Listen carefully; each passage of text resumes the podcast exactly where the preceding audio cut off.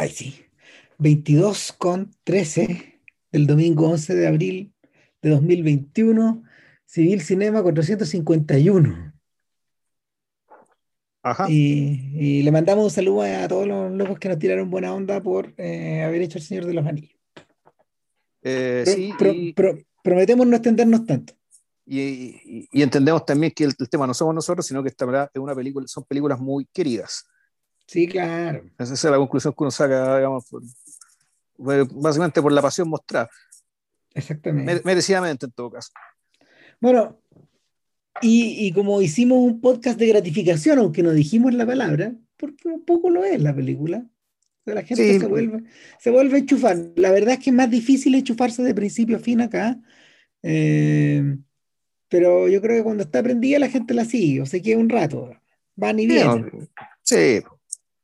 Si en un momento te la sabéis de memoria, entonces la gente va, va al baño, se sigue comiendo las pizzas, ¿cachai? Que se yo, vuelve a ver la película, y puede estar, es como una instalación, ¿verdad? Más o menos. más o menos. ¿eh? Claro, entonces, hoy día es distinto. Hoy día, eh, hoy día nos devolvimos a una vieja tradición de- del podcast que tiene que ver con, con nuestra obsesión con los checoslovacos. Ah, no le pongáis para tanto tampoco, no una objeción. Lo que No, pasa es no, que, no, sí, pues, lo que- pero sí, pues, mira, mira, cuando, cuando hablamos del cine del este, eh, es obvio hablar de los soviéticos, sí, pero no es tan obvio hablar de los checos. Y si, com- si comparas la cantidad de películas checas que hemos hecho versus las rumanas, las húngaras Mm. y las polacas, ganan por masacre. sí, sí, son más. Pero bueno, Son hemos más, hecho, hemos, eh, a ver, yo estoy sacando la cuenta que esto, bueno, naturalmente es parte de una generación, eh, y una generación y un poco más, porque entendemos que, claro, que Chiriloa, Forman, eh, Menzel y ahora eh, Jan Nemec, que trataremos ahora, son parte de un mismo lote. También hicimos la Marqueta Lazarova de František Brasil, que es un contemporáneo de ellos, pero que era de otro lote, venía de otro lado y Eh, y sus películas y, su- y la película también tenía respiraba otra cosa. Era- y, y- y bien digamos y efectivamente cada cierto tiempo volvemos. ¿por qué? básicamente porque el, el, son películas que también están cerca eh, están cerca de Chile de alguna manera y nosotros reconocemos y también eh, re- reconocemos que las cosas que les preocupaban a ellos también preocupaban acá y de hecho hemos hablado largamente de eso cuando hemos hablado de Ruiz y de Carlos Flores, gente como de Ruiz y Carlos Flores, por ejemplo. Eh, Que, el- el- el- que la, la mirada respecto de la... Más que, una, eh, más que una mirada de y desde ¿cachai? la juventud en un país socialista, eh, puta, tenía unos bemoles bien interesantes, ¿cachai? Que, que fueron, que reconocidos y, y valorados, digamos, por cineastas de muchos otros países, y entre ellos el nuestro. Lo que pasa Entonces, es que la- a- a- hablar de ello, un poco hablar de nosotros también. las nuevas olas, las nuevas olas en diversos países parten colgadas de, del impacto que generó el neorrealismo por un lado y de la influencia que la influencia que tuvo por otro la nueva ola francesa. Entonces, es en esa, es en esa lógica que, que cuando uno trabaja el, cuando uno trabaja el tema y, irremediablemente te vaya a topar con irremediablemente te vaya a topar con estos gallos de una u otra forma. Lo interesante es que los polacos, los polacos no están en esa. Los polacos tienen cineastas de nueva ola, pero no, no nos hemos metido nunca con ellos. Para, esto, para estos efectos, gente, gente como Valerian Borovich, por ejemplo, todavía está fuera de nuestra de nuestra área como de de, de, de- nuestro mapa, no, no, o, a, o a Caballerovich, ponte toda esa gente, no, nunca nos hemos metido ahí. Y yo creo que estamos en deuda ahí porque los polacos son igual de interesantes que los checos. O sea, de hecho, yo diría que en algunos aspectos son hasta más interesantes porque pudieron ser, o sea, el problema con los checos es medio parecido al problema que tuvo el nuevo cine chileno, que quedó interrumpido. En cambio, con los polacos no pasó eso. O sea, con los polacos, con los polacos ese intercambio se hizo como más extraño, más, más convoluto, pero continuaron existiendo esas películas. O sea, gente como Baida continuó filmando en los momentos más duros del régimen, pues, O sea, y bueno, que personajes como él también tenían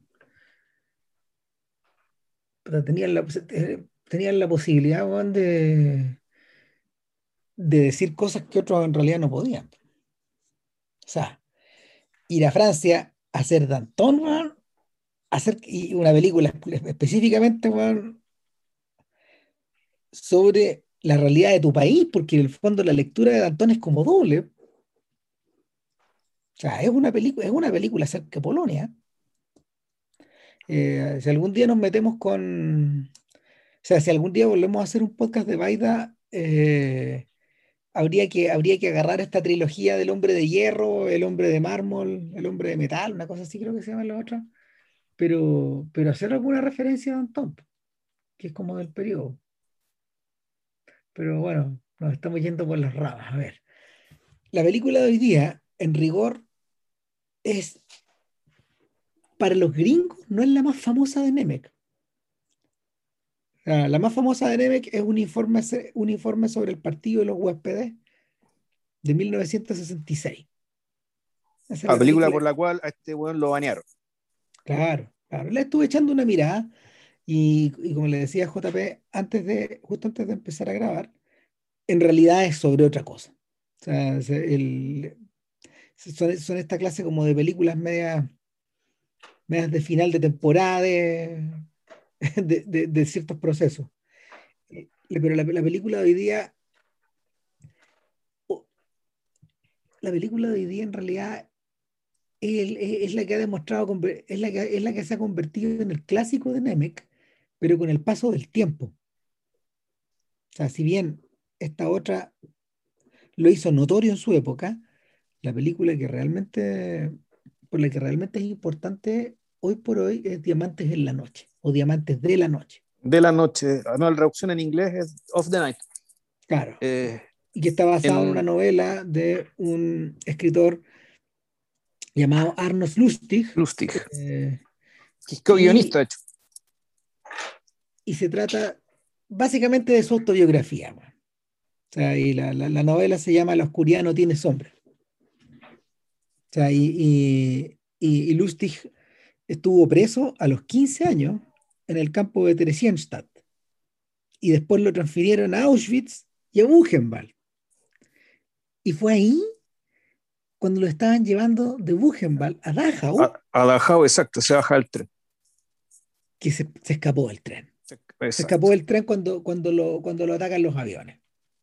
Y y es, esencialmente, eh, Diamantes, a ver, eh, la, oscuridad no tiene sombra, es un relato acerca de este escape en la noche, a, campo traves. Y esta novela, uh, ¿de cuándo será? Debe ser como de, debe ser como del mismo, debe ser como del mismo periodo, más o menos. Aquí, aquí, aquí en la Wikipedia dice que Lustig murió en 2011, Nemec murió en 2016 recientemente, sí, me acuerdo cuando, me acuerdo cuando, cuando se, se dio a conocer la noticia. Y bueno, aquí también dice que Diamantes de la Noche eh, es de 1958. O sea, esto es medio, es medio contemporáneo de, eh, a ver, Lustig, para todos estos efectos, publica este libro, publica este libro antes que lo, los novelistas de la nueva ola, eh, Kundera y compañía, y son varios ahí, Iván Clima, ese es el otro, ese, es el otro importante, antes de que esta gente empezara, antes de que esta gente empezara a publicar sus libros. Y, por lo mismo, por lo mismo un personaje que, ¿cómo se llama? Que, que, pertenece, que pertenece a otra generación para para estos efectos y, seguramente, seguramente este es un personaje que, tal como, tal como le ocurrió a varios de estos, tuvo que dejar el país. O sea, y, y, hacer su carrera afuera. Gente como Iván Clima, por ejemplo, se quedó. Cundera también se fue. Nemec se quedó también, pero ya vamos a llegar a eso. Entonces, el, la película tiene, la película tiene diversos puntos de contacto con algunos con algunos filmes de con algunos filmes del periodo que ya hemos comentado. O sea, hay, hay, que dejar afuera a Jiri Menzel, porque Jiri Menzel y, y, los trenes cuidadosamente vigilados, que comentamos en un podcast de hace no sé cuántos años ya, ese es un filme que eh, inaugura, un, inaugura una tradición eh, de humor, de ironía y de farsa que uno se vuelve a encontrar, en clave política que uno se vuelve a encontrar después con, en Custuriza y en otra gente.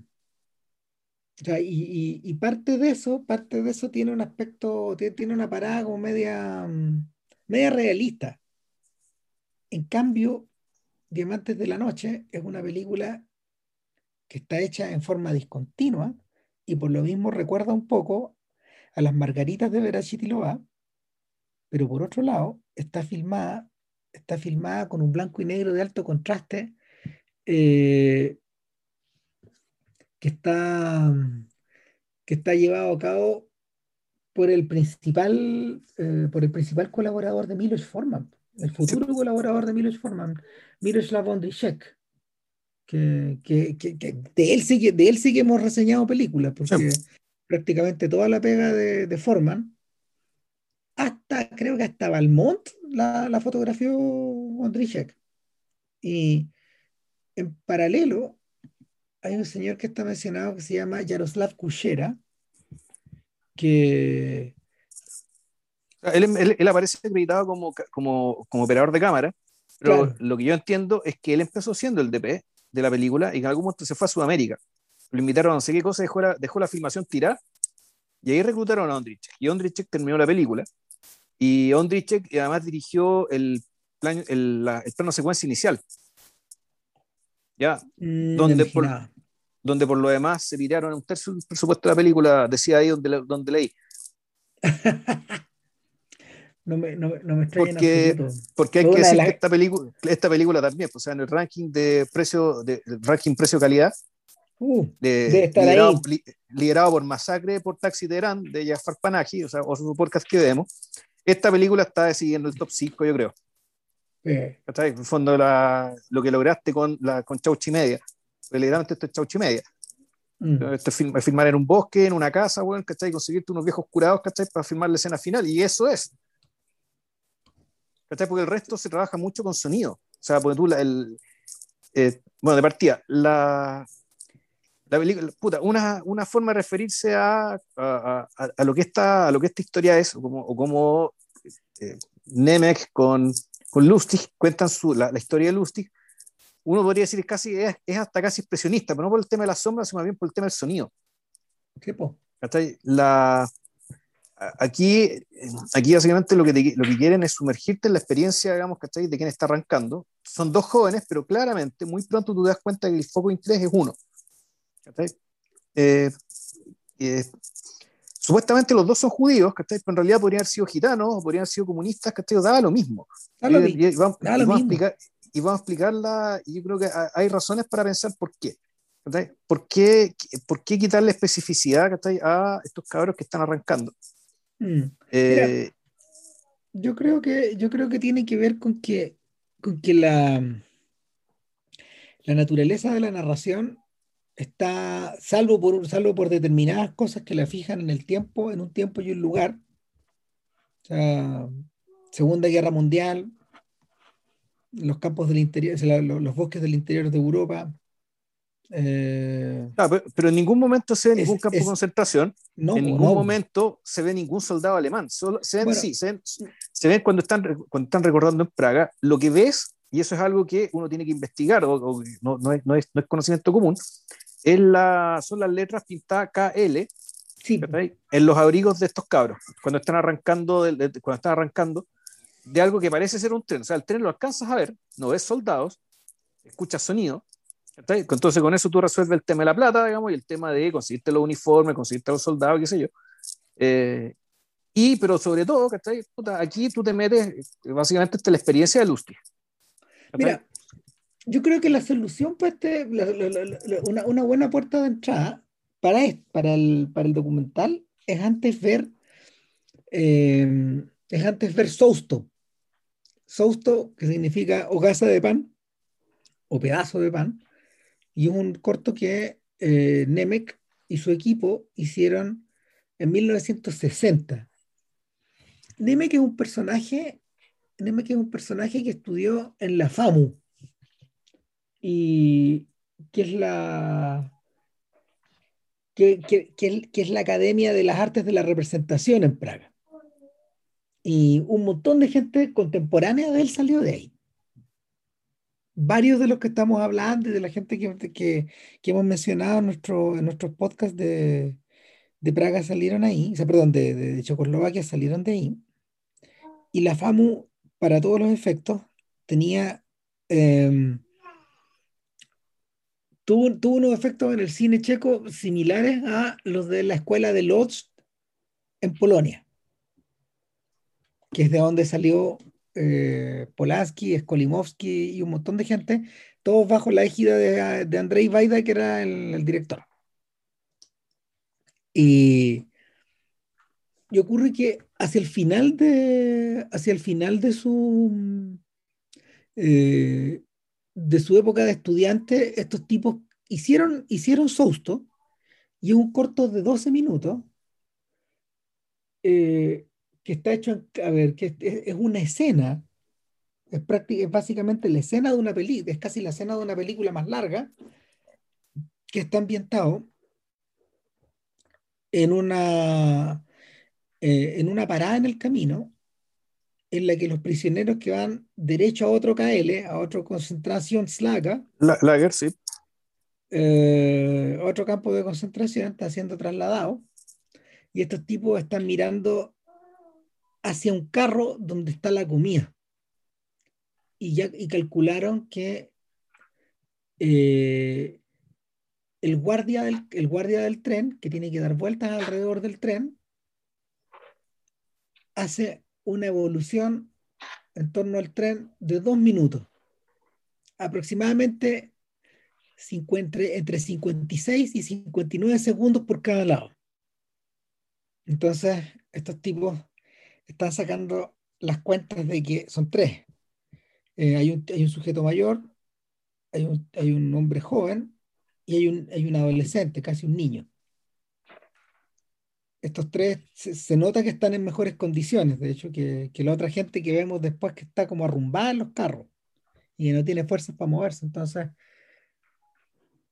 el narrador de la historia, el narrador de la historia es el adolescente, el joven, y él explica de inmediato que ellos están prontos a escaparse y que necesitan algo de comida para llevarse en el camino. Y tienen que hacer un sorteo sobre quién va a ir, a, ir corriendo hacia el carro a sacar el pan y devolverse antes que el otro muñeco dé la vuelta y lo vea. Es un ejercicio, es un ejercicio, es un ejercicio de escuela de cine, en el fondo es un ejercicio en suspenso.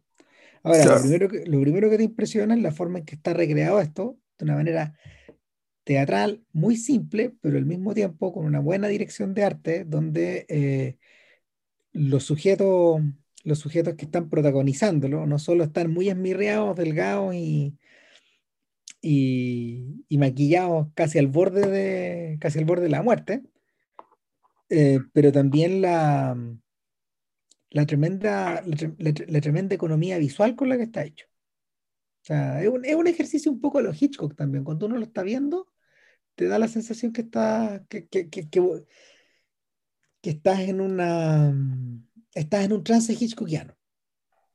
Y claro, el personaje va, corre, llega, lucha por sacar el pan hay menos pan del que él cree, entonces tiene que prácticamente eh, volcarse al interior del carro, logra sacarlo y logra tirarlo cuando ya va llegando a la meta y le empiezan a balacear. Y, y finalmente eh, queda, queda, muy zarandeado, le, le, le, aforran en la cabeza, pero ya con la misión cumplida de habiendo obtenido el pan, están listos para irse y, y ese es el momento en que la película se acaba. Ahí termina la película. Termina la escena, termina la película y, y empieza Diamantes de la Noche, en el fondo. Porque Diamantes de la Noche parte cuando ya se están fugando. Pero esta vez ya no son tres, sino que son dos. Me da la sensación, ahí me da la sensación de que eh, es bien probable que Nemec haya leído el libro en su momento, haya adaptado esta escena y luego haya esperado hasta tener los fondos para cuatro años después hacer la película, a, hacer el largometraje y, y, y, y, seleccionar, seleccionar específicamente el momento de la huida. ¿Cachai? Ahora, lo, lo, brillante es que pese a los 64 minutos o un poco más, 67 que dura Diamantes de la Noche, posee una densidad visual que, que ya se quisiera un filme de dos horas. Yo creo que una de las razones por las que la película es tan breve es precisamente porque es muy densa. Sí, no, yo creo además porque eh, se hizo con lo mínimo nomás. O sea, no, se había plata para filmar más, güey. Sí, es bien posible. Sí, o sea, tenía, y, y porque el, el arco, eh, eh el arco es, el arco es muy simple. Sí, o sea, en términos de arco, es súper simple.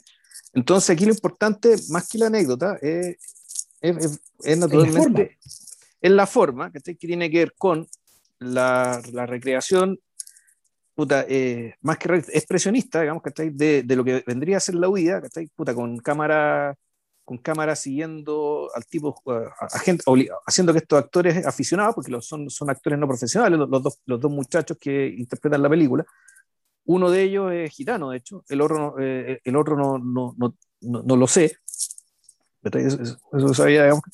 Y, ah, claro, eh, entre paréntesis, perdón, los nombres de los actores son Antonín Cumbera. Que él es el gitano, sí, eso sabe. Claro, y, y Ladislav Jansky. Ese es el otro. Ya. Claro, ahora, la voz del chiquillo no está hecha por el chiquillo. Ya.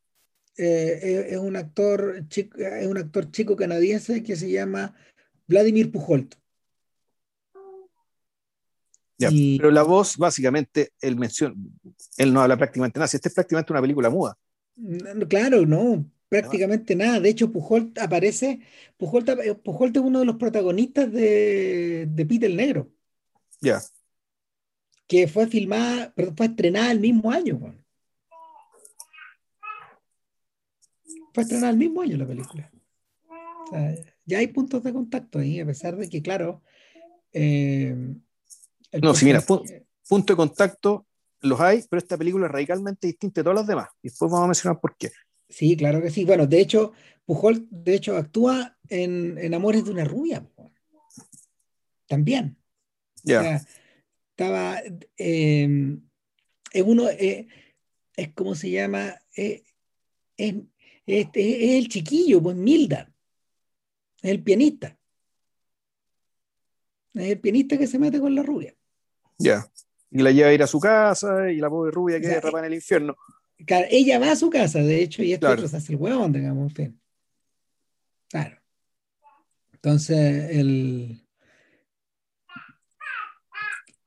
Entonces, pasa que cuando, cuando, cuando uno trata de contar el argumento de esta historia, yo creo que podríamos intentar contarlo para después olvidarnos.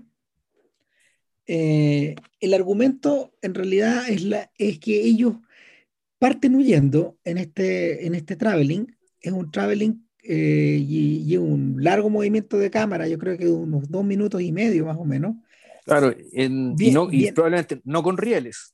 no, pues no, esto está a mano, está hecho a mano. Sí, pues, esto está hecho a mano eh, en, un en un terreno medio escarpado.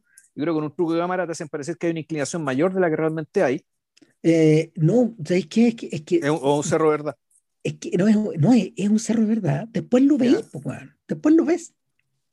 Después, después la, peli la película muestra esa subida dos veces. Sí, al final también de nuevo. Claro, creo que es la misma toma, ¿no? No, no. Ahí, eh, eh, eh, los hacen subir de nuevo.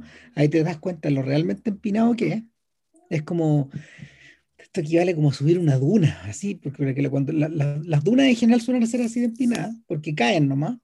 caen como 45 grados, es un poco eso la subida, pero la, la solución que encontró Ondrichek para poder filmar esto fue, no, no está tan cerca como parece que está, porque lo, eh, es tremendamente angustiante porque los vemos subir y se va moviendo el cuerpo, se va moviendo el, los cuerpos y se va moviendo el, el terreno eh, en forma a veces casi discontinua y, y son, son esencialmente son, son capas de texturas que se van cambiando al final. Se, se, se, vuelve, se vuelve medio expresionista, como decía Vilcher recién. Y claro, la solución que encuentra Ondrichek es acercar con el zoom un poco la acercar con el zoom un poco a el, objetivo de la cámara al espectador, a, perdón, a los actores. Y se nota, se nota en un momento cuando, cuando él no puede acercarse más mientras van corriendo y, y, y súbitamente, súbitamente la cámara, el, el, ojo de la cámara se acerca, digamos, el lente se acerca y claro, decía, ay, aquí hay, aquí hay un zoom, y de hecho la imagen está, la imagen de 16 milímetros está más granulada que en el resto de la película. Ahora, es un súper buen truco porque uno empieza a pensar, bueno, y van a cortar, y van a cortar, y van a cortar, y no cortan, y no cortan, y no corte, no corte, no corte. Claro. Y, y, una vez llegado hasta arriba y al corte, estos sujetos están exhaustos y empiezan un periplo por el bosque, por diversos lugares del bosque, donde no sé, pues los vemos, los vemos pasar por, por, por árboles muy grandes, eh, por algunos claros, toman agua, toman agua en una vertiente, eh, luego, luego van y van, van coleteando y llegan a distintos lugares. Uno de los más alucinantes es, una, es otra pendiente también, pero que está repleta de piedra. Claro eh, y, y, y, que, y que es realmente infernal. Los tipos duermen como pueden en la noche, se abrigan, los cubre la lluvia que de repente cae, eh, de, de, la lluvia tratan de tomar un poco de agua también, empiezan a morirse de hambre, se empiezan a comer los piñones que están caídos en el suelo, pero está todo, está todo crudo. Eh, claramente se trata de personas de ciudad que nunca han estado perdidas en un bosque, porque no, porque no, no revierten a ningún truco a ningún truco de supervivencia eh, que, que, no sé, que podría, por ejemplo, haber logrado un soldado o alguien, o alguien que estaba expuesto un tiempo a esas condiciones y luego llegan a una casa, en la, en la, perdón, llegan a un campo, ven a un sujeto labrando el campo, la mujer que le está llevando comida, se le hace agua a la boca, los siguen, llegan a la casa eh, y una vez que están en la casa, eh, una vez que están en la casa, uno de ellos llega y entra, la mujer lo observa y, y eh, ante la alternativa de atacarla o de no hacer nada o de, o de, cruzar alguna palabra, no se cruza palabra, ella les da unos pedazos de pan, luego les da leche, ellos se van. Y, y es en ese punto donde es en ese punto donde ya viene el desenlace de la película o, o la secuela del tercio final, eh, donde mientras van atravesando una suerte de mientras van atravesando una suerte de claro en el bosque, eh, sus pasos empiezan a, su, sus pasos empiezan a, a, mezclarse con los de una partida de caza de unos sujetos muy ancianos, vestidos como cazadores furtivos. Eh, es una partida de unas 10, 12 personas que los va persiguiendo como si fueran animales en el bosque. Eh, viene otra subida de una pendiente, pero a esta altura el pie de uno de ellos, del más alto, está, está, muy, está muy dañado y eh, intentan subirse un camión. Un, eh, este, este, chiquillo no puede subir, el otro no se va y no lo abandona. Y, y finalmente, finalmente los cazadores les dan, les dan alcance. Llega, llega un tipo que, está, que parece un nazi, pero que en realidad es como el alcalde de la localidad, se los llevan presos, lo, lo, lo, los, dejan en una, los dejan en una gran casona donde estos sujetos, eh, eh, que, da la sensación de que es como un restaurante, algún club social, eh, estos tipos estos tipos se ponen a tomar cerveza mientras están ahí en la libación, mientras están hueveando, cantando, etcétera, comiéndose un pollo con ellos ahí delante, puestos de espaldas con las manos arriba. Eh, finalmente le toman declaración al, al segundo chico, el más, al menor, y, y ya eh, él explica, él explica que eh, él tiene una dirección en Praga él explica que tiene una familia en Praga, les puede, le, le puede, le, dice, le dice, yo vivo en tal parte, eh, cerca de esto y de esto otro, si es que todavía está ahí, eh, y él le contesta eh, que a las 6 de la tarde los van a pasar a buscar y ahí van a ver qué van a hacer. Llegan las 6 de la tarde, los hacen salir, a la, los hacen salir al patio y los fusilan. Y eso, eso es la película contada de, de una manera sinóptica, pero en realidad todo este relato que acabo de hacer no hace ningún sentido en lo que a la película, en lo que a la película realmente le importa. Porque la película está atravesada una y otra vez por imágenes, por sonido, por alusiones y por elipsis que van fracturando este relato en decenas de pedazos. Y, que, y que a pesar de que tiene esta progresión dramática eh, que podríamos decir, no sé, entre realista naturalista, todo lo que la cruza, todo lo que la cruza y la fractura, de alguna manera la... A ver, de alguna manera pone en cuestión lo que nos están narrando, pero por otro lado, eh, por otro lado lo, lo realza. O sea, y, lo enfrenta, lo enfrenta con su, eh, enfrenta este expresionismo contra el naturalismo. Y de alguna manera esas dos cosas van luchando en la historia. Entonces ahora recién hablemos de que de, verdad de qué es la película. Mm, a ver, lo que pasa es que el, relato, el relato lineal eh, que cae de hacer el. Así, digamos, desde el principio, ya desde, desde las primeras eh, no, creo que eh, una vez que termina la fuga, la, fuga inicial, empiezan a aparecer imágenes de Praga, ¿ya? De un tranvía en Praga y uno de los tipos, que es el protagonista, claramente, el segundo eh, chico, que se llama segundo chico, que el moreno, que es más joven, él está corriendo, subiéndose un tranvía, pero con su abrigo que dice KL. Exactamente. Son estos, son unos sobre que les dan a estos sujetos para capear seguramente el frío y las bajas temperaturas, la lluvia, la nieve, etcétera. Claro, entonces uno podría inferir, digamos, que empiezan a aparecer estas imágenes que en realidad diría, estos son, estos parecían ser, eh, son flashbacks de sus recuerdos, de cuando eran felices, cuando estaban en Praga. y, uno, empieza, uno empieza a lidiar una y otra vez con eso. Y yo me acordé ahí, yo me acordé ahí de la secuencia de la secuencia de Holocausto también de Crónica de un Verano, que es similar, porque vemos a esta, vemos a, nuestra protagonista en Crónica de un Verano que ya va contando, va contando su experiencia, su experiencia de Segunda Guerra Mundial, mientras va caminando en los alrededores, eh, en los alrededores del Arco de Triunfo.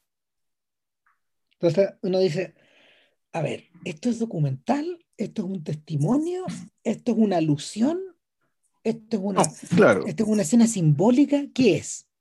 O sea, claramente el, sería, eh, sería muy raro que anduviera, digamos, ¿cachai? Con un, eh, con, ¿cómo se llama esto? Con un abrigo que diga KL, digamos, esté en medio de la ciudad.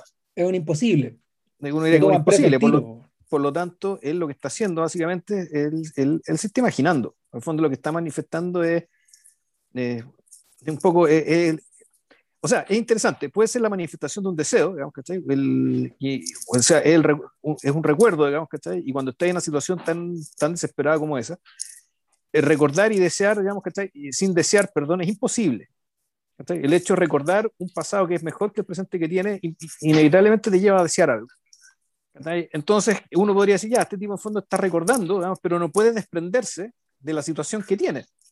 Qué, interesante, qué, interesante, porque al momento de fugarse, cuando ellos arrancan del tren, ellos votan sus abrigos que dicen KL. Y sin embargo, cuando él sueña y se imagina y se visualiza a sí mismo, eh, dando, dando vuelta por Praga, eh, recorriendo los lugares que recorrió, y donde fue feliz, o, y donde pasaron o no pasaron cosas, y ahí nos vamos a meter en otro tema, eh, está con el abrigo KL.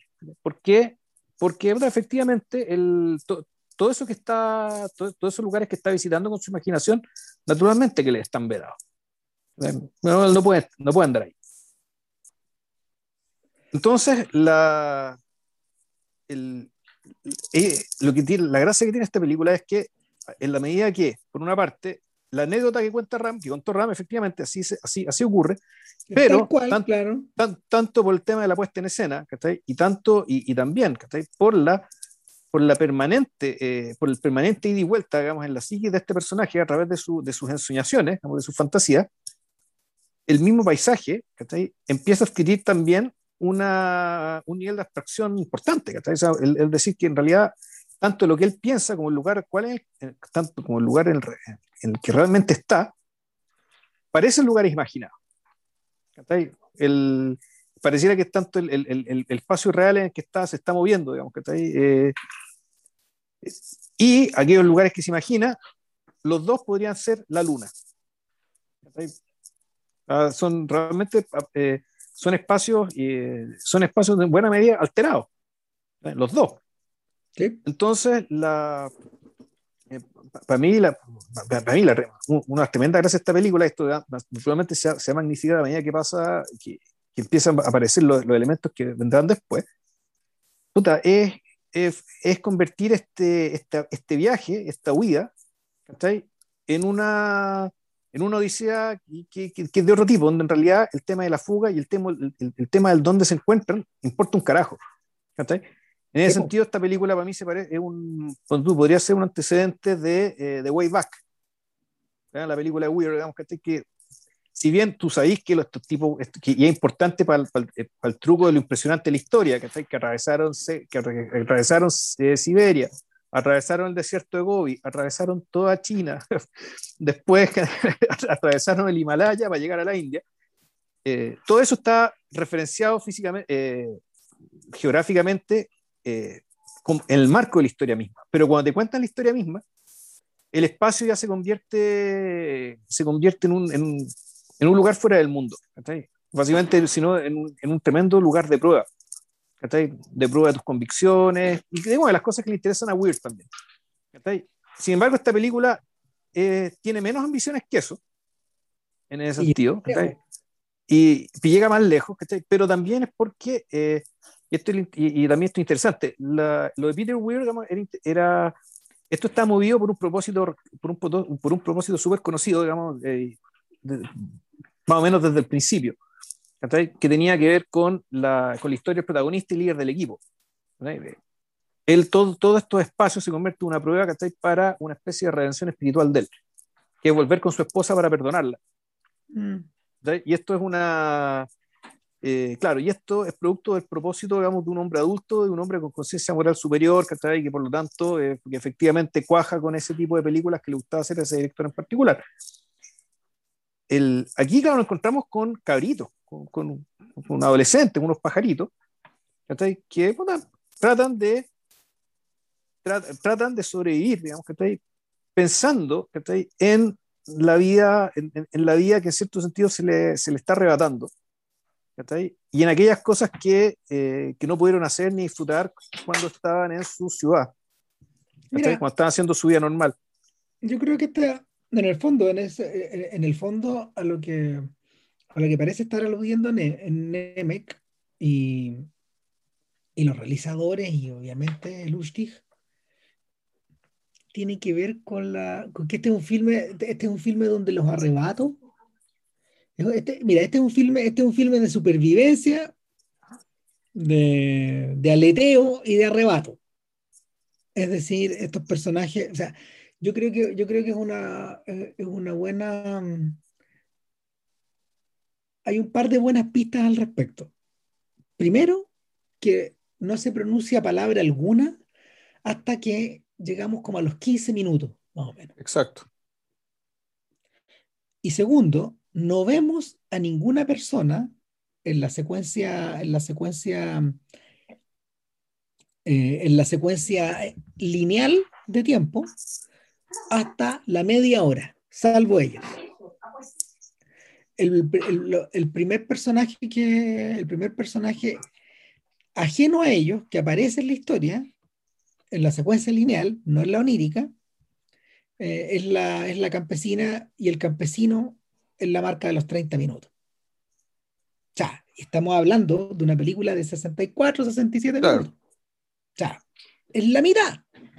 Entonces, eh, eh, eh, en ese sentido, donde Nemec renuncia a narrar, renuncia a narrar, a narrar el backstory, como podríamos llamarle, es decir, la historia de estos personajes, renuncia a contar, renuncia a llenar de diálogo una situación que, en la que probablemente había muy poco, y en tercer lugar, eh, renuncia a psicologizar. Eh, psicologizar en el sentido, en el sentido, mm, eh, a ver, en el sentido más tradicional de la palabra. Llenar de motivaciones a estos personajes. No, no, esta no es una película acerca de las motivaciones, esta es una película behavierista, es una película acerca de la conducta. Sí, pero, ¿sabes qué? Pero pero hay más que motivaciones, pero eh, hay, hay algo, digamos, hay un subtexto. Sí, claro que sí, pero no, es, no es un subtexto, pero no es, una, no, no, es el psicologismo barato de las películas dramáticas. No, claramente no. No, no, sí, eso, esto, eh, porque esto, esto, tiene que ver con este joven, pero tiene que ver con todos los demás. Exacto. Estos jóvenes, estos dos, son todas las personas. O sea, en realidad estos dos son toda la generación de cineastas. Esta película en realidad, y aquí yo creo que vamos a entrar rápido, este podcast va a ser, va, a ser corto. Ahora. Pero, pero, pero, pero, un poco, pero un poco. Vamos por parte. Estos son toda la gente que creció en la guerra y que en el fondo la zarandeó la guerra. Es decir, primero que nada, esta es la generación de Lustig. Y después viene esto que acabáis de decir tú. Pero no, no, no, no apuremos, no, no apuremos todavía. Aguanta, aguántame un poco con esa cuestión. Porque en realidad también hay que decir otra cosa. Los tipos que han visto esta película a través del tiempo han hecho dos relaciones que son bien interesantes. Una de ellas es una relación más o menos obvia que tiene que ver con Luis Buñuel. Y, con la. Y, con la mm, es, bien probable que hasta el propio Nemec la haya reconocido, de hecho. Cuando uno, cuando uno observa las secuencias, las secuencias oníricas, uno dice, ah, esto es como los olvidados. ¿Cachai? Sea, eh, eh, la inserción dentro de una, la inserción dentro de una narrativa lineal de secuencias que te van quebrando esta, esta relación naturalista que tienes con la trama. Pero esto tiene un antecedente literario reinteresante. Tú que que el comienzo de Luz de Agosto de, de William Faulkner es precisamente la escena que acabamos de contar. Es una persona que va huyendo a través del bosque en la noche. Y que está huyendo a través del bosque en la noche prácticamente todo el libro. Que es, de hecho, lo que Vargallosa intenta, eh, intenta atrapar de nuevo en la Casa Verde, en toda la, extensa secuencia de, del Amazonas que está ahí en la Casa Verde, que no sé, se come tres cuartas partes del libro que también, pero lo, lo, que, lo que hace ahí es que Vargallosa em, usa a Lituma, a su, a su personaje, a su, a su, a su, suerte, a este, a este Paco que a veces oficia de alter ego en la literatura de él, em, utiliza, utiliza a Lituma como el personaje que va persiguiendo a estos sujetos que van huyendo, que van huyendo a través de la, a través del Amazonas. Y, y claro, eh, Vargallosa está literalmente, le está literalmente saqueando a, a Faulkner, de la misma manera que lo estaba haciendo García Márquez en la época, todos le deben todo, y, claro, esto está, esto está reflejado, esto está reflejado también en, la, en, esta, en, esta, en esta constante relación que los protagonistas tienen con las texturas de todo lo que vamos viendo, con las texturas de los árboles, del suelo, de las hojas, de la montaña, del agua. A veces cuando se están echando agua en la cara, el agua salpica hacia los lados y, y, salpica negra, por ejemplo. O sea, el, el, Ondrichek y Kuchera filman de tal manera la filman de tal manera estas cosas que algunos objetos o algunas materialidades que, que, que podemos observar en el bosque se convierten en otras cosas puestas en pantalla. O sea, eh, el agua, el, agua el agua puede parecer piedras, por ejemplo. Eh, una mano, una mano, esa, esa, eh, y, ahí está y, las referencias al, al, perro andaluz son, son literales. Esta mano, esta mano se llena de hormigas, el rostro se llena de hormigas, del segundo chico, etc.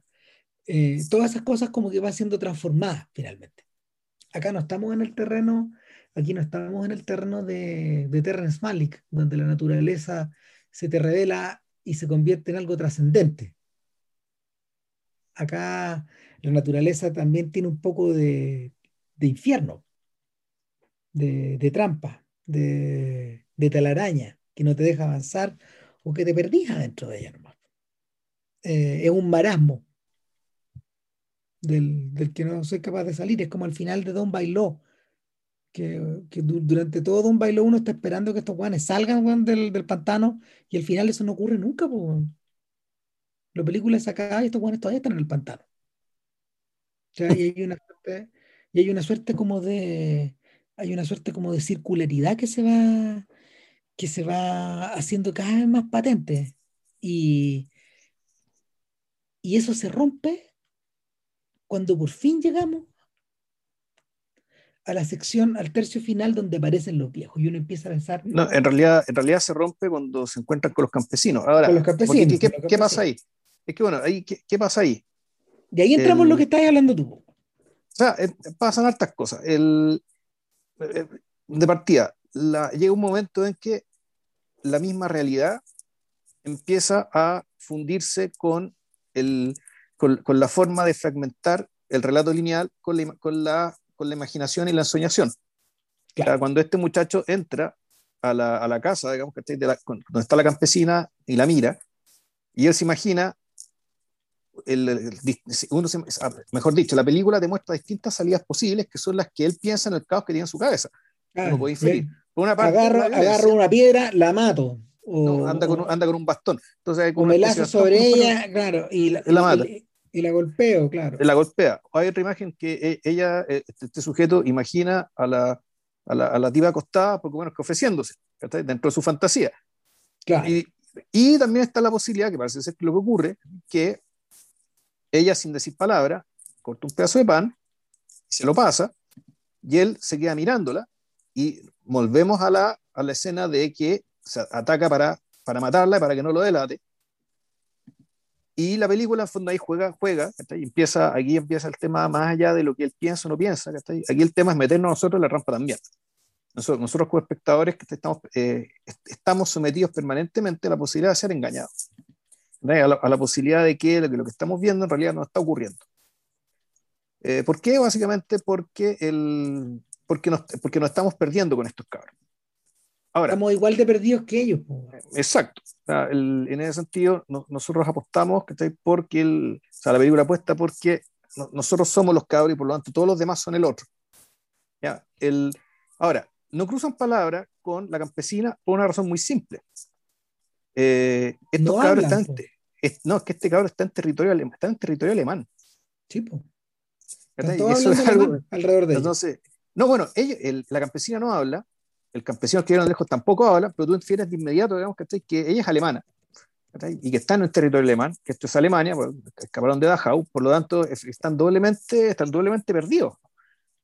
Eh, entonces, bueno, el, la, se llega al pan, pero resulta que el pan está un poco duro ellos no han comido tanto tiempo que empiezan a sangrar la boca, porque la comida es demasiado dura, tienes que pedirle algo blando para humedecerla y poder comer. Va y pide leche, y ahí tú te das cuenta recién que el cabro no le pegó, ni mató a esta mujer. El van, vuelve con el vaso de leche y están comiendo los dos. Corte, eh, ella los mira entre compasión y extrañeza. Los cabros terminan, se van, corte, la tipa los mira, de nuevo desde compasión y extrañeza por la ventana, corte, está la partida de casa de estos Junkers, o no sé si saben Junkers o no, digamos, de estos vejetes alemanes, entonces uno empieza a sospechar, bueno, la tipa los delató.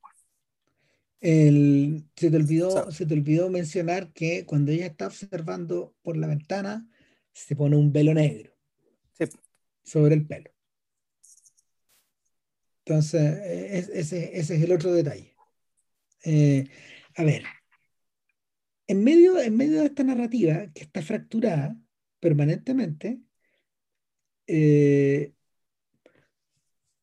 volvemos reiteradamente sobre ciertas imágenes. Hay ciertas imágenes que se repiten. Las hormigas son las más recurrentes y son las más famosas en la película. Pero, pero también, por ejemplo, tenemos, tenemos tomas donde, donde la cámara los sigue por las espaldas en el bosque. Vuelven permanentemente a ella. La, la imagen de la mujer en el suelo aparece cuatro o cinco veces, eh, eh, pero, pero ahí obedece a una, a una lógica de las soluciones que recién comentaba JP. Sin embargo, hay otras imágenes que, a las que volvemos permanentemente. Eh, y tienen que ver con, la, con, esto, con esta secuencia onírica donde el chiquillo está regresando a Praga y, y, lo vemos caminar por la calle, lo vemos aparentemente volver, lo vemos volver a su barrio, volver a su, a su, a su, a su calle, a su esquina, a la puerta de su edificio, lo, lo, vemos tocar el timbre de lo que aparentemente es su casa. Yo creo que no es su casa. De, de, por eso digo, de lo que aparentemente es su casa. No todavía, no sabe, mm. todavía no sabemos, ¿cachai? No sabemos. Eh, ¿Por qué parece no ser su casa? Porque aparecen numerosos, numerosos picaportes y que se reiteran y se reiteran y se reiteran, ¿cachai? Y de manera que, de manera que, la, de, de manera que esas certezas que uno parece tener eh, se van difuminando. Hay otro momento que, por ejemplo, es completamente antirrealista, donde él está recorriendo el interior de, de el interior de, de, los vagones de un, de un tranvía, pero este tranvía, primero que nada, está abandonado, este tranvía está estacionado sin ruedas en el suelo, y hacia el fondo el tranvía, en, el hacia el fondo hay un conductor en, el primer carro y hay un grupo de gente que lo mira a él. Y él en vez de quedarse con ellos, vemos una escena, por ejemplo, también, o sea, un, una toma donde eh, el, el, inspector del tranvía está devolviendo vuelto en las manos de una persona y cae un cerro de monedas. Son, son alusiones que finalmente finalmente tienen que ver a veces con las texturas, con emociones, con sensaciones, más que con cualquier intento de narrar. Fíjate que esa, esta, esta lógica que parece estar heredada, o sea, bueno, que eso está presente desde muy, desde muy atrás en el cine, el que, el que, mejor, la, el que mejor le sacó partido a toda esta, a toda, esta, a toda esta clase como de toma suelta o de impulsos o de, o de imágenes que reflejan sensaciones o, o que, o que simbolizan cosas, evidentemente sigue Bertov con El hombre en la cámara. Yo creo que es la primera película que las utiliza de manera moderna, pero para, los, para, lo, para la generación de Nemec, y, y, ya no solo en Checoslovaquia, sino que en distintas partes del mundo, eso se utilizó de manera bien intensa. La mujer de las dunas, por ejemplo, esta, esta película japonesa funciona así. Eh, The Hill y, y, The Offense, estas películas que Sidney Lumet hizo en Gran Bretaña, también funcionan así. También incluyen estas esta, estas escenas discontinuas. Eh, If funciona con esa misma lógica. Para los británicos fue importante esto. Petulia de Richard Lester funciona así también. O sea, y es, es una, es como se llama, es un manierismo muy de la época y, que apuntaba, no sé, apuntaba probablemente a, trasladar al cine parte como de, de, momentos discontinuos de la literatura, porque no sé, existían desde, desde el Ulises. O hasta en Proust tú podías observar esas cosas. Bueno, y por cierto, Faulkner. Entonces, eh, estos momentos, estos momentos en el fondo eh, te acercan o te distraen. Fíjate que Renata Adler, de, cuando reseñó la película para el New York Times, dijo que la película fallaba precisamente por eso, porque era muy discontinua. No entendió nada, No entendió nada. Y, Y ojo, que ella la estaba reseñando cuando la película se exhibe en 1968 en Nueva York, en el, festival, en el mismo festival de Nueva York, que aplaudió de pie a Oratorio por Praga, este documental panfletario que Nemec terminó de armar rajado, eh, en, sacando, sacando a la mano el, material, el material que él había filmado en los meses álgidos de las protestas. Es un documental como de media hora que está en YouTube ahí, que se puede ver y tiene, tiene hasta subtítulos en español, de hecho. Y eh, es todo lo contrario a esto. Eh, lo interesante es que cuando Philip Kaufman hizo su versión de em, La insoportable levedad del ser, en la que Nemec hace un cameo, utilizó imágenes de oratorio para Praga. Y las utilizó, las utilizó como un reel, como un reel histórico, pero que está cortado de una manera discontinua también. Entonces, eh, claro, pues la, la, la, película gana enteros, pues cuando, cuando, cuando vais cuando vais sumando estas cosas, yo pensaba, yo pensaba, cuando, cuando la veía, decía, ¿cómo le debe haber gustado a Tarkovsky esto? Porque tampoco te cabe duda que, que, que la vio, pues, si obviamente la vio. Y la vio y, y, con eso en la cabeza seguramente eh, filmó algunas secuencias similares de Andrei Rublev y de otras películas. O estructuró el espejo. Por ejemplo, porque... porque en último término, o sea, en último término lo que está construyendo, lo que está construyendo Nemec, con estas ida y vuelta, y con el devenir de la historia misma, y que y a mí la cuestión que realmente me, me partió el alma, y me impresionó mucho, es cuando, que en algún momento, ya cuando la película avanza y cuando son capturados, como cuando, creo que Ram, lo que nosotros veíamos como parte del relato real, empieza, se convierte en relato imaginado también.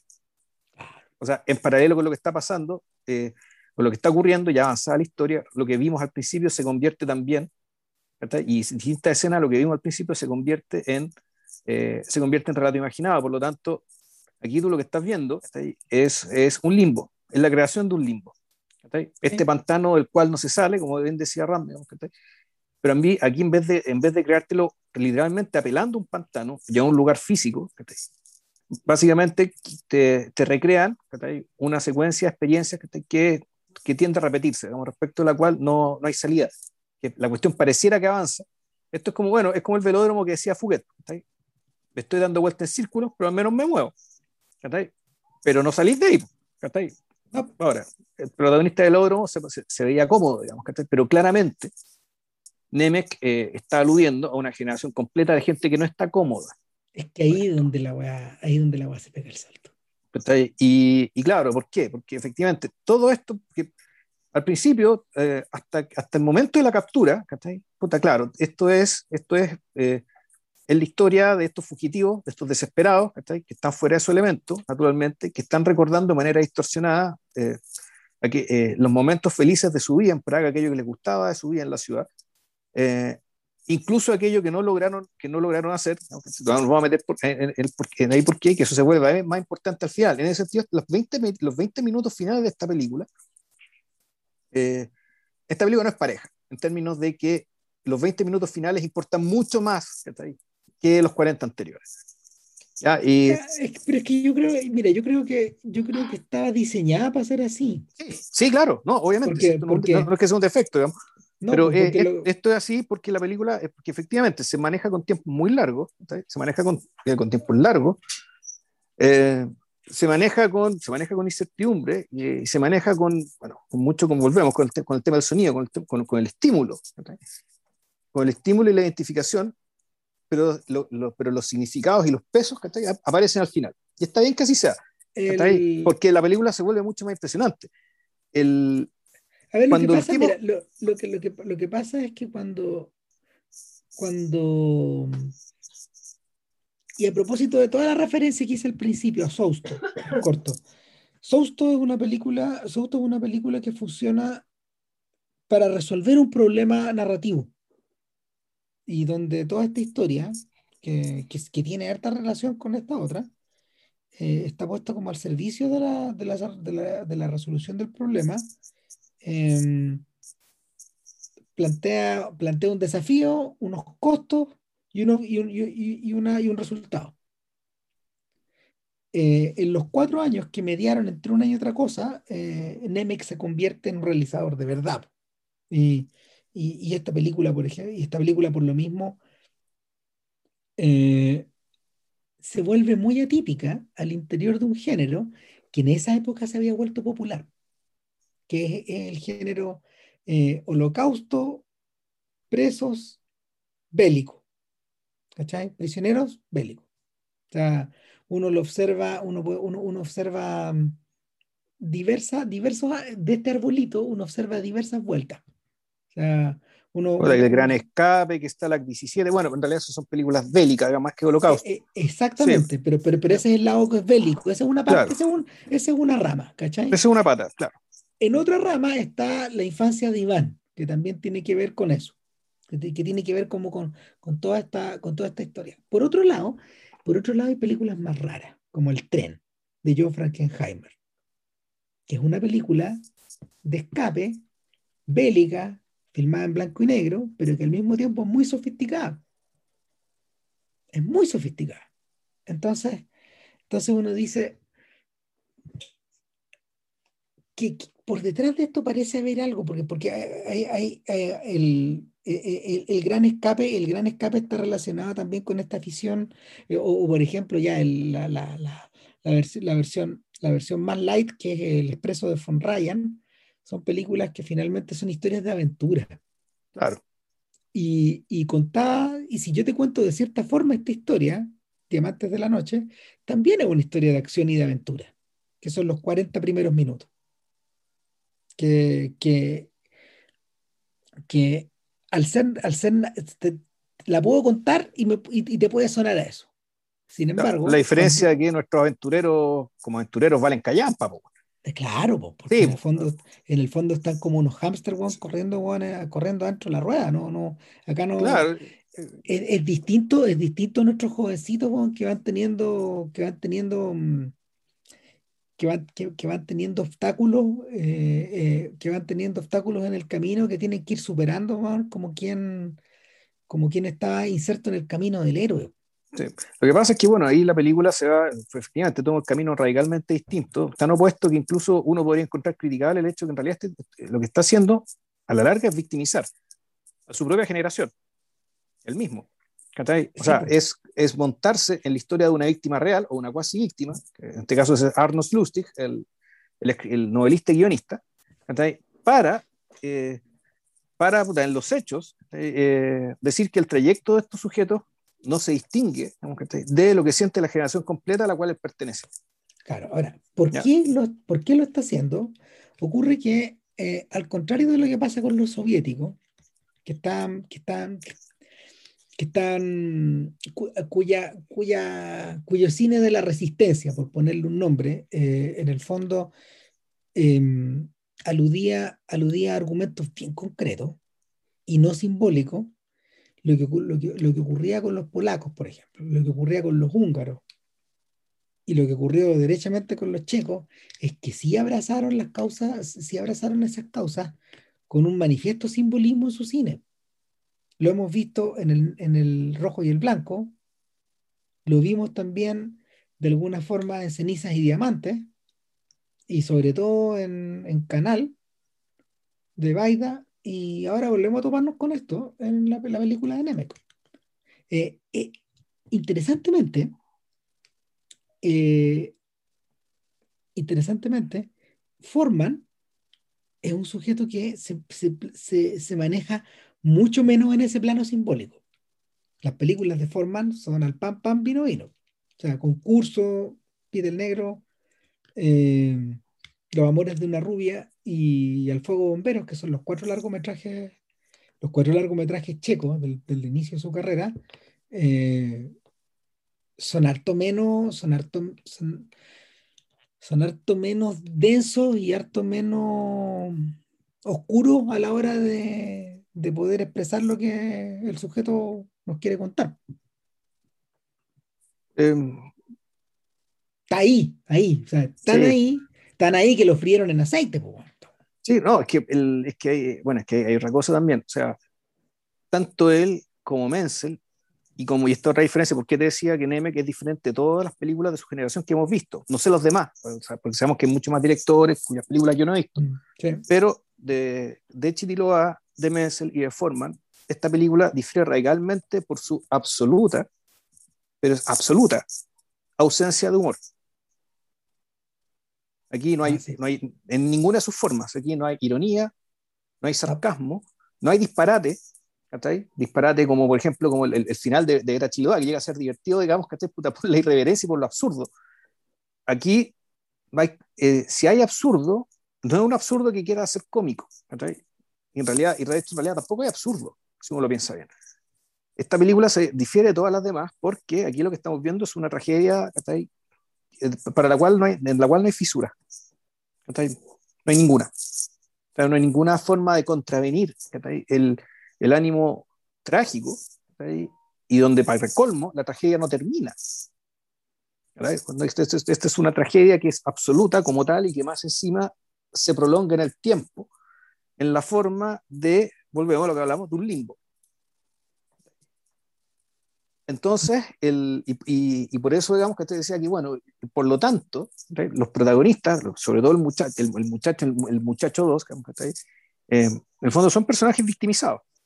Se les trata como víctimas, siempre fueron víctimas. ¿sí? Desde que empezó la película, ¿sí? e incluso, e incluso, vamos a decir de antes, ¿sí? pero ahí vamos, vamos, vamos, vamos, a ver, vamos a ver por qué. Y esto naturalmente que se hace eh, evidente ya cuando son capturados no porque se les trate mal, o porque les peguen, los torturen, no, no pasa nada con eso. Simplemente los sientan y los exponen a mirar qué es lo que hacen estos vejetes, ¿cachai? Que los capturaron. Vejetes todos que hablan alemán, naturalmente. Eh, son, son, eh, son, son, alemanes, están en territorio alemán. ¿cachai? Pero tú empiezas a ver esta escena y tú te acordás de inmediato, bueno, esto es el fuego bombero. ¿Ya? Esto es el baile de los bomberos. Sí. Estos son los cabros, esto, esto es, mejor dicho, forman viendo a los jefes del partido haciendo su fiesta, haciendo, haciendo su baile, para glorificarse ellos mismos. Pero lo que en forman era cómico, era ridículo, donde, eh, donde forma lo que hacía era reírse de estos viejos, cosa que por lo demás le costó muy caro. Eh, Nemec, Nemec, en cierto sentido, pasa piola, ¿cachai? porque su gesto no es reírse de estos vejetes. Si bien se aparecen medio ridículos, ¿cachai? todos los sonidos corporales de cuando se come su salchicha y toma la cerveza están, suenan muy fuertes, las regurgitaciones suenan muy fuertes.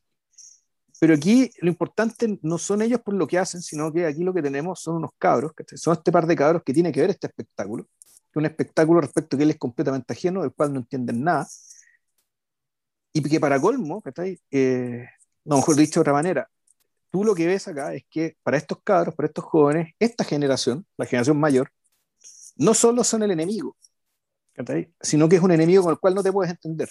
No hay idioma común. Es decir, estos cabros están en una desvalidez total. La soledad total.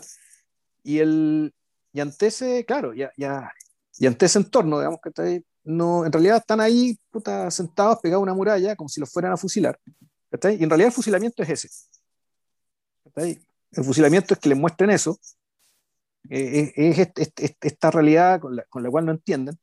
Esto que en parte también podría ser su futuro. ¿cachai? O sea, al fondo es, en esto nos vamos a convertir, ya escapándonos del, del, sentido de la película misma. O sea, ojo que, les, ojo que les ocurrió a varios.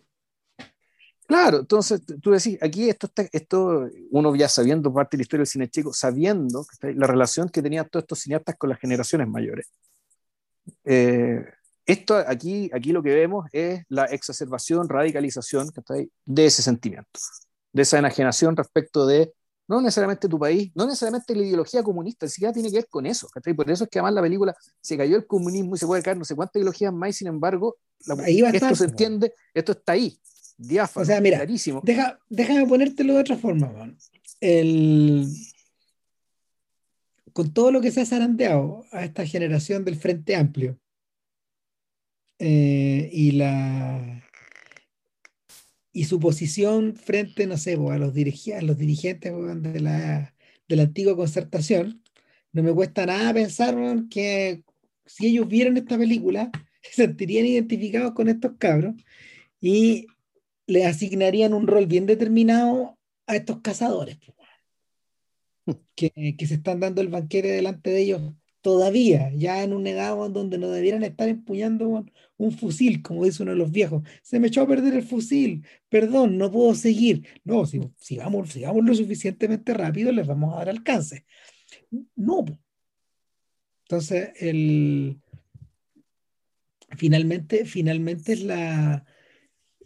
Finalmente, finalmente es observar, es observar que es observar la fiesta en la casa de tu vecino, tu vecino que está como mejor relacionado que tú, tu vecino que está que está pasando los chanchos, bueno, en esta era de COVID mientras tú estás en la coacha, un poco eso. Y, y, y, es insoportable.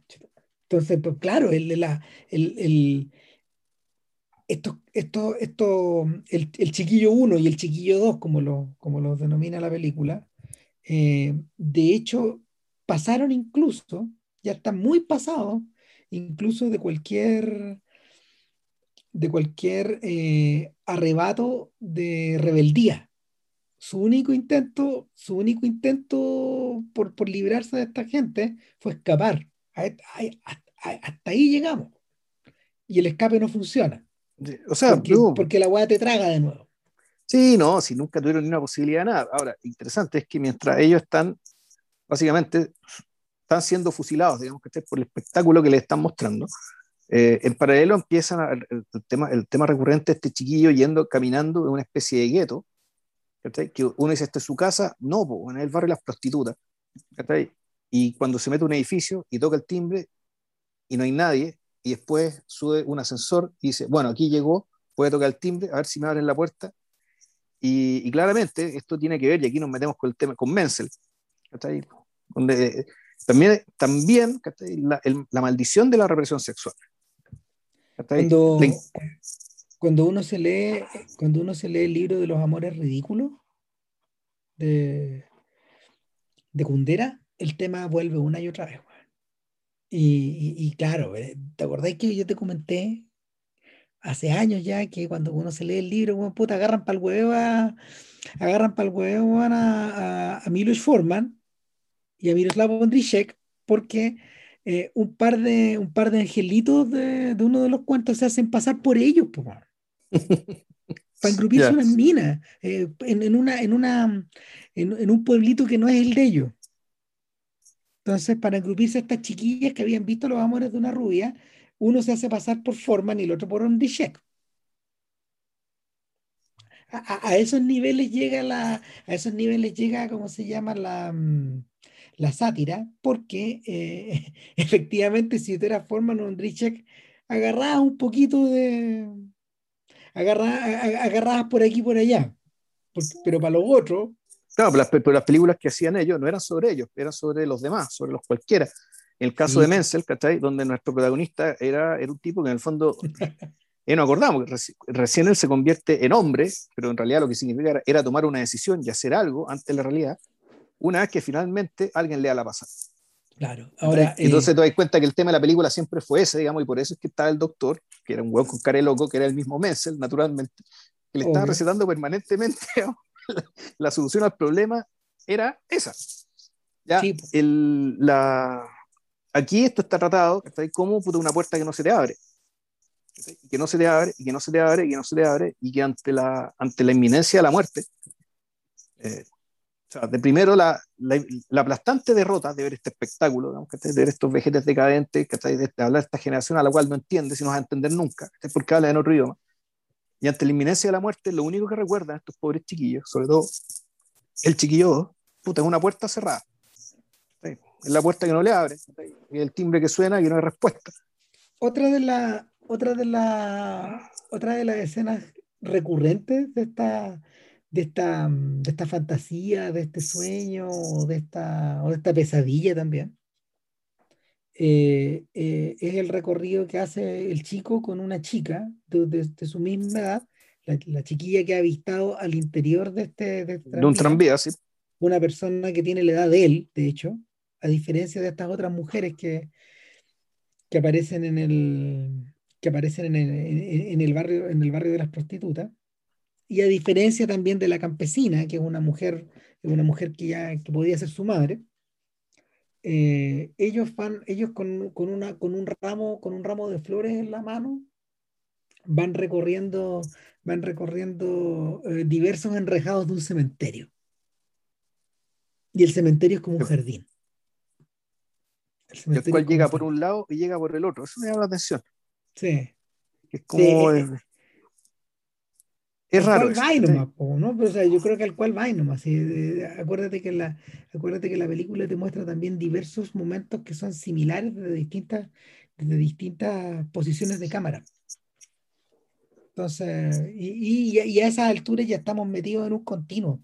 Una de las gracias que, una de las gracias que, que eh, Vargallosa y, y García Márquez sí consiguieron a, la hora de imitar a su maestro Faulkner es que en realidad cuando, cuando está ahí en el mundo, cuando está en estos mundos novelescos que ellos crearon, las historias podían volverse recursivas y regresar y regresar y regresar eh, de distintas maneras. había personajes que hacían cosas similares a las de sus antepasados, por ejemplo.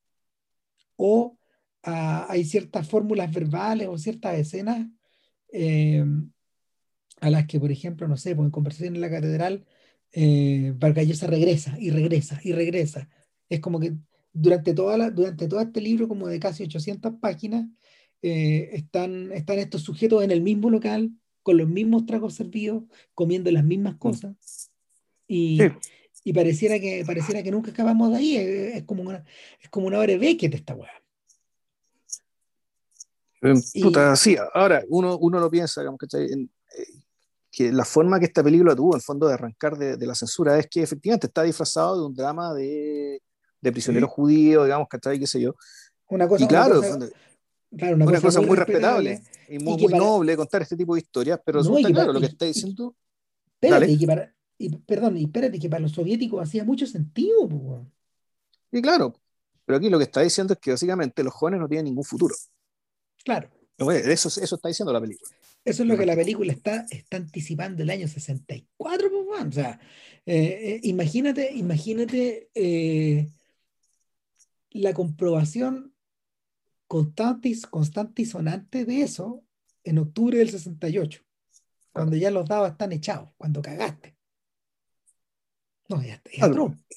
Ah, por eso este sujeto, el fondo, el que tiene el que tiene una fama, le decían niño terrible.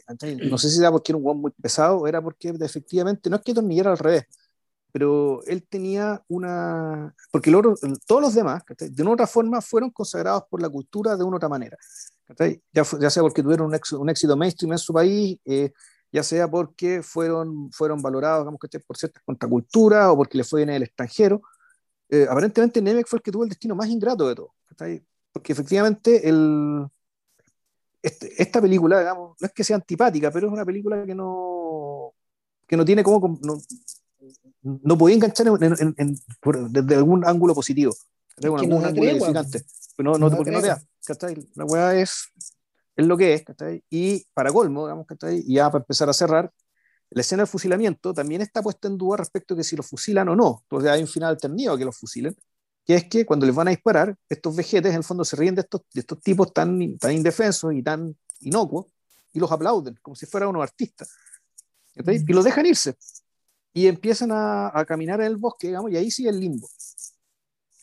El, el, punto es que ya sea que los hayan matado, que los hayan fusilado, ya sea que no, eh, no hay salida. O sea, hay un, momento en que, hay un momento que los veis muertos en el suelo. Claro, pero es que la película, tú decís, bueno, la película juega con eso. Uno, uno yo la primera vez que la vi, interpreté y mate, ah, ya los mataron. Y era, el final esperable. Pero hasta el, pero llega un momento en que en fondo no importa. Ya no, no importa. ¿Por qué? Porque estás en una situación tal en que pase la que pase, no puedes salir. y no vas a salir. Y no vas a salir. O sea, el. O sea, es cosa de hacer la comparación, es cosa de hacer la comparación con Pide el Negro, que es una película es una película repleta de alegría, socarrona, divertida, eh, con, un, con, un, con, un, personaje infuriante, pero al mismo tiempo un hombre de su época, o sea, un joven de su época. Si tú hubieras ambientado esta película en, en Londres, funciona, con, determinados cambios. En París funciona. y, y, por lo mismo, por lo mismo eh, se, entiende que, se entiende que alguien como Forman hubiera tenido futuro como realizador a la hora de, a la hora de exportar sus preocupaciones. Ahora, mientras, mientras estábamos terminando como de darle vuelta, estaba pensando precisamente cuál de las películas, cuál de estas películas fundacionales nos falta. Y nos falta Luz Íntima de Iván Pazar, que esa es la otra que, que termina, que termina, ¿cómo se llama? Por, por, por encuadrar este, este, este breve, esta breve explosión. Porque, porque hay gente que empezó a filmar después, de hecho, como Yaromil Gires, y, que ya que filmó en Checoslovaquia ya en la época de, eh, de, de Apretón, digamos y continuó haciendo películas, probablemente porque tenían mejores relaciones al interior del régimen. Eh, Neme quedó tan cortado que... Se quedó con la segunda. La segunda lo cortó. Esta pasó viola. No, la, la, la, la que, en realidad no esta pasó viola. Lo que pasa es que de ahí para adelante, con Perlas Perla de las Profundidades, por ejemplo, esta película de, de, de, episodio, Misterios del Amor, y, informe del partido lo liquidaron. Fueron tres seguidas. Fueron tres seguidas que en el fondo que tratan de otras cosas también. Y, ya empezó, volvió, a filmar el año 90. No, gran cagazo. No, tremendo. Tremendo, porque, porque gente como Passer, por ejemplo, eh, hizo una carrera larga en Estados Unidos no, no respetada, pero no, no, no brillante. O, o, gente como Chitilobá. Chitilobá, por ejemplo, quedó, quedó, quedó igual de mal que Nemec. A, ella, también le llegó. Claro que nadie fue con todo. Nadie fue Pero creo que, el, eh, claro, pero al mismo tiempo no se hizo tan efectivo, porque, porque el baneo fue duro, ¿cachai? Pero creo que se la tuvieron perdonando al cabo de 7 u 8 años, si mal no recuerdo. Claro, claro, en este caso no. Este no, a este, bueno, a, Nemec no, le cayeron con todo. No, perdón. Mm. Nada, pues, eh, yo creo que volveremos, volveremos sobre los chicos y todavía, todavía faltan más checos, pues. Sí, no, sí, todavía queda. Nos queda Pase, nos queda esto lo que acabáis de mencionar y algún, algún par más. Claro, un ser que se llama Yaroslav Papushek, por ejemplo, también queda. Y, y, y, probablemente, no sé, a lo mejor volvemos sobre estos compadres ya, pero, pero pero mezclándolas con otras, digamos. O eh, en fin. Y de la otra semana no tenemos idea. No, pues en principio no íbamos a hacer de, de House Maiden. Ah, ¿verdad? Po? De Kim Ki-jung. De Kim Ki-jung, una película del año 60. Obra maestra. claro. El antecesor directo de Parasite. De, Parasite, exacto. Ahora, interesante, el, hay una entrevista al director, a Bong Joon-ho, eh, sobre, eh, sobre esta película, creo que la hizo el año 18 o el 20. Es que la, hicieron cuando Scorsese editó el Blu-ray con The Handmaiden para la Criterion Collection. Pues ahí, ah, ya. Ahí Bon Joon-ho prestó toda la ropa, pero es como del 2014. No, pero no, había hecho Parasite, claro, por eso no, pues la menciona. No la había no, pues, dice, ¿por qué no menciona Parasite? Claro, la, la explicación es esa, porque la había hecho antes. No, claro. Eh, está en YouTube, estimado. Y esta, esta otra película también está en YouTube. ¿ya? Las dos están en YouTube además, Pon habla con una, con una admiración de The Handmaiden, que, que en realidad cuando uno ve la película dice, ah, ok. Sí, sí, se, se, entiende por qué. Ya la viste, ¿no? La vi, sí, la vi hoy día. La terminé de ver hoy día. Uh, buena película. Linda película para ver en familia. Ah, ah sí, pues este, este sería el regreso de nuestro ciclo. De nuestra, nuestra sección favorita. Claro. claro. Porque ya, Claro, y, pero todavía no hemos debutado con ninguna cinta infierno, básicamente porque uno no las termina de ver, ¿no? Que ese es otro género que hemos inventado, que hemos acuñado acá, pero privadamente, no, aquí en el podcast. Sí, claro.